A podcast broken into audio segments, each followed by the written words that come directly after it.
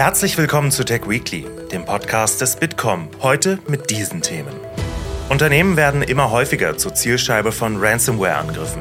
Das heißt, ich muss vorab am besten einen Plan haben, damit ich eben dann nicht in Hektik verfalle. Ralf Wiegand, National Security Officer von Microsoft Deutschland, erklärt, wie sich Firmen für den Ernstfall vorbereiten sollten. Außerdem, durch hochautomatisierte Netzwerke können Fachkräfte entlastet und Konfigurationen automatisiert werden. Mal ein Beispiel zu nennen, man kann dann auch über APIs ein Netzwerk mit einem IT-Service-Management-Tool koppeln, sodass man Aktionen aus beispielsweise einem ServiceNow triggern kann, die automatisch in einem Netzwerk umgesetzt werden. Marc Schmidt, COO bei Avodac, erklärt die Technologie und die Einsatzmöglichkeiten. Und beim Bitkom at Age spricht Unionsfraktionsvize Jens Spahn über die aktuellen Umfragewerte der Ampel und die schleppende Verwaltungsdigitalisierung in Deutschland. Wir hören rein in das Gespräch. Mein Name ist Tobias Grimm und wir sprechen jetzt über die wichtigsten Digitalnachrichten der Woche und schauen am Ende auf Termine und Events der nächsten Woche. Wirtschaft. Immer mehr Unternehmen werden immer häufiger zur Zielscheibe von Ransomware-Angriffen.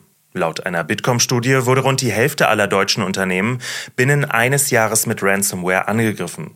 23 Prozent mit Schaden, 29 Prozent ohne.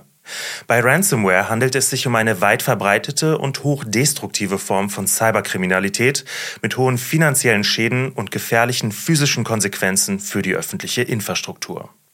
Netzwerke werden angegriffen oder Daten gehackt und verschlüsselt und erst gegen Lösegeld freigegeben.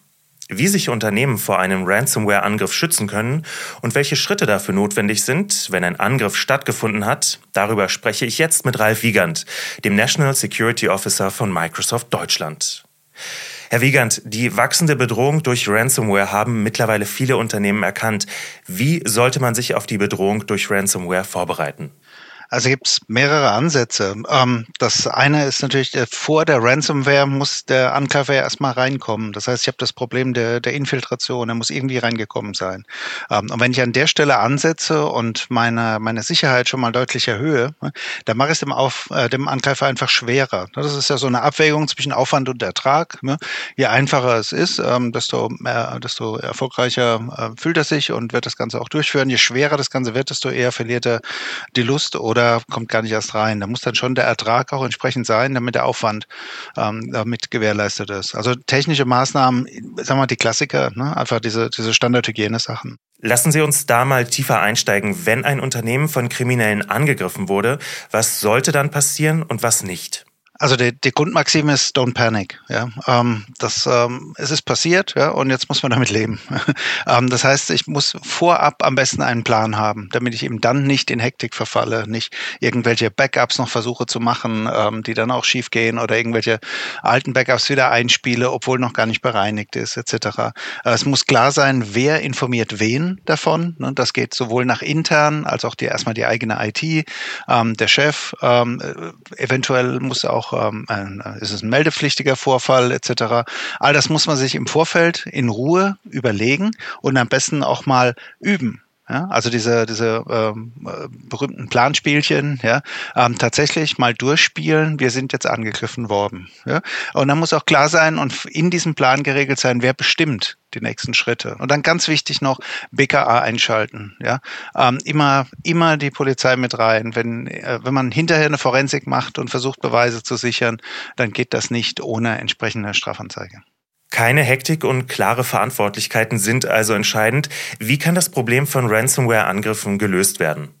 Ähm, für den einzelnen Fall äh, hängt stark davon ab, wie gut man vorher war. Ähm, hat man hat man auch ähm, Methoden getroffen, um sein Netzwerk ein bisschen zu segmentieren? Also alles, was so in diesem Bereich Zero Trust fällt, ne, habe ich ähm, Zugriffe eingeschränkt. Ähm, auch das äh, Konto vom Chef, ne, das ja äh, immer das Problematischste ist in der, in der IT-Security, ähm, habe ich einen, einen, so ein, dieses Lateral Movement, habe ich das verhindert. Also konnten die Angreifer sich nur in einem engen, begrenzten Umfeld tummeln oder ähm, ist es tatsächlich, äh, betrifft die ganze Firma komplett alles. Ähm, das, äh, davon, davon hängt das Ganze ab, wie, wie schwerwiegend ist das Ganze, wie leicht kann ich wieder zurückkommen.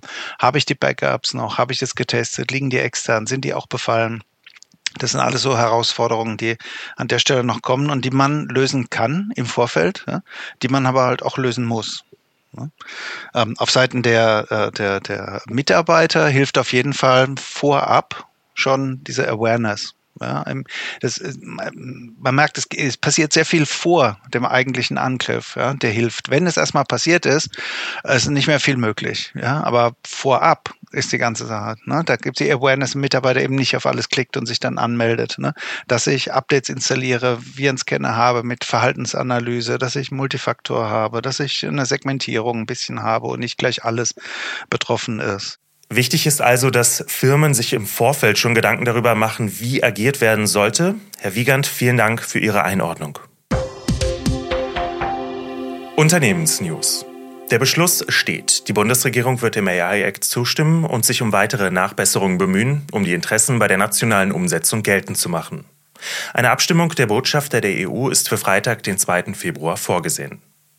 Außerdem hat die Europäische Kommission Pläne für eine Reihe von KI-Initiativen vorgestellt. Mithilfe von Fördermaßnahmen sollen Supercomputer für Systeme und Projekte angeschafft werden, die mit europäischen Grundrechten und den entsprechenden Datenschutzbestimmungen kompatibel sind. So sollen Startups sowie kleinere und mittlere Unternehmen die Entwicklung von Algorithmen großer KI-Modelle stärker vorantreiben. Und auch die USA macht Druck bei künstlicher Intelligenz. Die US-Regierung hat ein KI-Wissenschaftsprojekt unter dem Namen National Artificial Intelligence Research Resource gestartet. Das Programm ist auf zwei Jahre angelegt und soll eine gemeinsame nationale Infrastruktur schaffen, die Forschenden und Lehrenden Zugang zu Rechenleistungen, Daten und anderen Ressourcen ermöglicht, die für KI-Forschungen erforderlich sind. Zu den Partnerunternehmen gehören unter anderem Google, OpenAI, Amazon und IBM. Sicherheit. 149.000 Stellen für IT-Expertinnen und Experten sind aktuell in deutschen Unternehmen unbesetzt. So geht es aus einer Bitkom-Studie hervor. Auch im Bereich der Cybersicherheit fehlt es an Fach- und Führungskräften, was für Unternehmen eines der größten Sicherheitsprobleme darstellt. Denn die Angriffe auf Firmen haben sich in den letzten Jahren immer stärker in den digitalen Bereich verlagert. Deshalb müssen Unternehmen eine ganzheitliche IT-Sicherheitsstrategie schaffen, die Netzwerke, Personal und Abläufe umfasst, heißt es beim Unternehmen Avodac, einem Anbieter von digitalen Infrastrukturlösungen. Welche wichtige Rolle hier hochautomatisierte Netzwerke spielen können, erklärt mir jetzt Marc Schmidt, COO bei Avodac. Herr Schmidt, direkt zum Einstieg die Frage, was sind hochautomatisierte Netzwerke und wie funktionieren die? Ja, hochautomatisierte Netzwerke sind zentral gemanagte Systeme. In der Mitte gibt es eine Intelligenz, das ist eine Plattform, das ist eine Software, die die Hardware steuert. Das ist ein kompletter Wandel. Früher wurde jede Hardware einzeln konfiguriert. Netzwerkswitche, Firewalls, alles manuell angefasst und konfiguriert. Und durch diese Automatisierung in der Konfiguration ist man wesentlich schneller auch in den Anforderungen. Mal ein Beispiel zu nennen, man kann dann auch über APIs ein Netzwerk mit einem IT-Service-Management-Tool koppeln, sodass man Aktionen aus beispielsweise einem Service Now triggern kann, die automatisch in einem Netzwerk umgesetzt werden. Und dadurch spart man sich am Ende des Tages einfach viel Zeit. Und ich glaube, darum, darum geht es am Ende des Tages. Sie haben es erwähnt, unsere Expertinnen und Experten, die sind einfach gefordert. Wir müssen die Komplexität reduzieren. Das erreichen wir damit. Und gleichzeitig müssen wir uns auch bewusst sein, dass IT elementarer Bestandteil der Endprodukte von unseren, unseren Kunden sind. Und es ist nicht mehr ausreichend, dass man über fünf, sechs, sieben Jahre die gleiche Infrastruktur betreibt, sondern man muss sich ähm, schnell an ein Geschäft an passen und dementsprechend dann auch die Infrastruktur schnell verändern können, um auf die Anforderungen einzugehen. Und auch ein wesentlicher Punkt in hochautomatisierten Netzwerken ist das Thema Cybersecurity.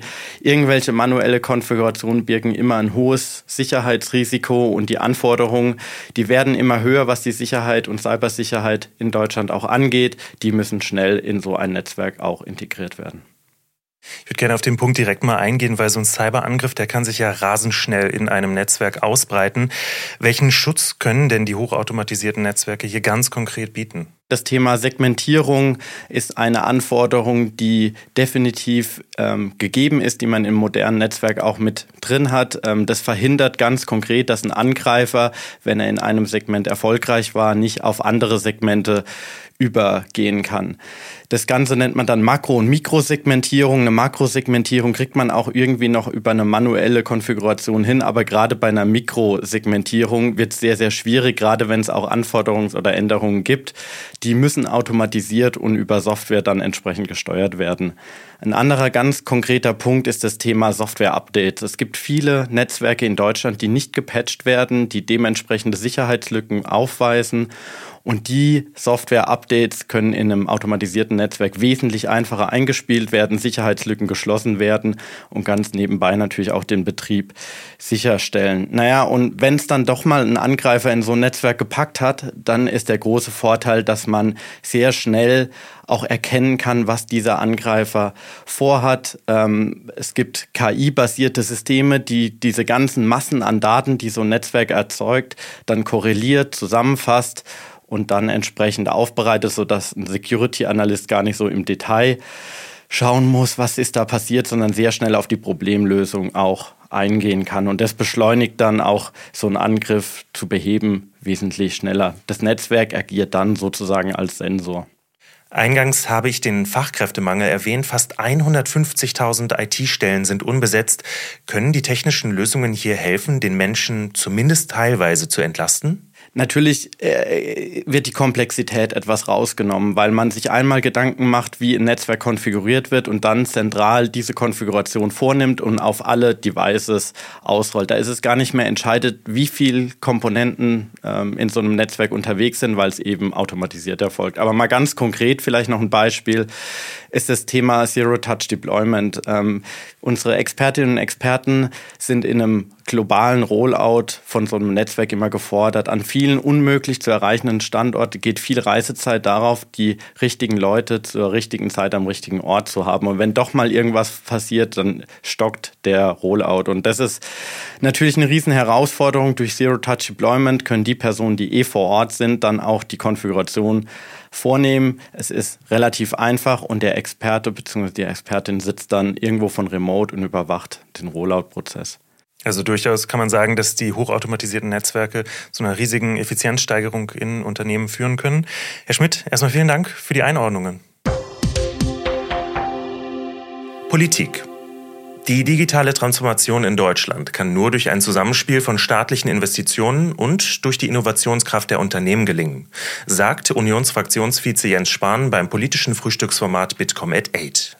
Mein Kollege Fabian Zacharias, Leiter des Public Affairs Teams bei Bitkom, hat mit ihm auch über die aktuell niedrigen Umfragewerte der Ampel gesprochen. Die führt Spahn auf unzureichende Kommunikation zurück. Ich sage mal, im Vergleich zu, zu Olaf Scholz war Angela Merkel eine Quasselstrippe. Und es wäre Angela Merkel nie passiert, dass sie mit dem Ministerpräsidenten über Kreuz liegt. Da hat sie im Zweifel eher gesagt zu uns, Leute, Ministerpräsidenten, wir müssen sehen, dass die bei uns bleiben. Wir stellen jetzt eure Themen mal zurück. Es war ihr wahnsinnig wichtig, gerade in der Krisenzeit, äh, dass wir beieinander bleiben. Und das ist ja jetzt das Gegenteil. Also wenn Sie mal beim, brauchen Sie gar keinen Rotwein für, beim Weiß, äh, beim Wasser äh, mit SPD-Ministerpräsidenten reden, wie die Stimmung ist, äh, äh, weil eben nicht kommuniziert, nicht abgestimmt. Das ist ein ganz banales Ding, aber reden, das weiß ja jeder in jedem Unternehmen, in jedem Team, wenn nicht geredet wird, entstehen viele viele Friktionen. Und auch zur schleppenden Staatsmodernisierung und der digitalen Verwaltung hat der ehemalige Gesundheitsminister eine klare Meinung. Unser Thema ist ähm, viel zu viele unterschiedliche Zuständigkeiten, was für sich genommen kein Problem dann ist, wenn sich alle auf die Schnittstellen einigen, die dann auch mit äh, aller Konsequenz miteinander umsetzen und dafür sorgen, äh, idealerweise in einer einheitlichen Software und in einer einheitlichen Cloud-Lösung. Äh, und das kann man auch in einem föderalen System schaffen, wenn sich alle committen. Meine Erfahrung ist halt mit 375 Gesundheitsämtern, wir haben mehrere Beschlüsse vom Ministerpräsidenten, wir ziehen durch, alle machen SORMAS, alle machen sonst was. Am Ende entscheidet der Landrat. Und äh, da fehlt dann halt das Commitment äh, häufig, weil man hat dann doch noch irgendein Feature, das vielleicht doch ein bisschen besser ist als die.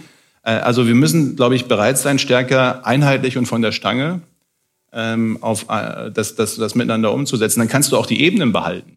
Das vollständige Gespräch vom Bitkom at 8 mit Jens Spahn könnt ihr auf dem YouTube-Kanal des Bitkom angucken. Den Link zum Video habe ich in der Podcast-Beschreibung hinterlegt. Der Terminkalender. Wir schauen auf die nächste Woche, der Ausblick auf Kalenderwoche 6 und damit den Start des Februars. Zu Beginn ohne Sitzungswoche im Bundestag.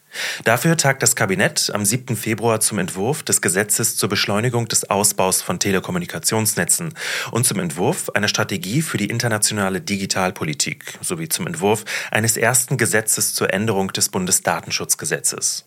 Und in Brüssel ist Plenarwoche im Europäischen Parlament, unter anderem mit einer Debatte zur Instant Payments Regulation. Und am 6.2. richten das Bundesministerium für Umwelt und Verbraucherschutz und der Bitkom den Safer Internet Day aus. Auf der Veranstaltung soll der Frage nachgegangen werden, ob das europäische Verbraucherrecht für faire Bedingungen auf dem digitalen Markt sorgt und ob ein Update nötig ist. Am Montag, einen Tag vor der Konferenz, veröffentlicht der Bitkom eine weitere Folge Wintergerst trifft, wo Bitkom-Präsident Dr. Ralf Wintergerst mit Bundesumwelt- und Verbraucherschutzministerin Steffi Lemke über genau dieses Thema sprechen wird. Und damit sind wir am Ende des Ausblicks auf die nächste Woche. Für weitere Nachrichten aus der Digitalbranche schaut gerne auf bitcom.org vorbei. Danke fürs Zuhören und bis nächsten Freitag.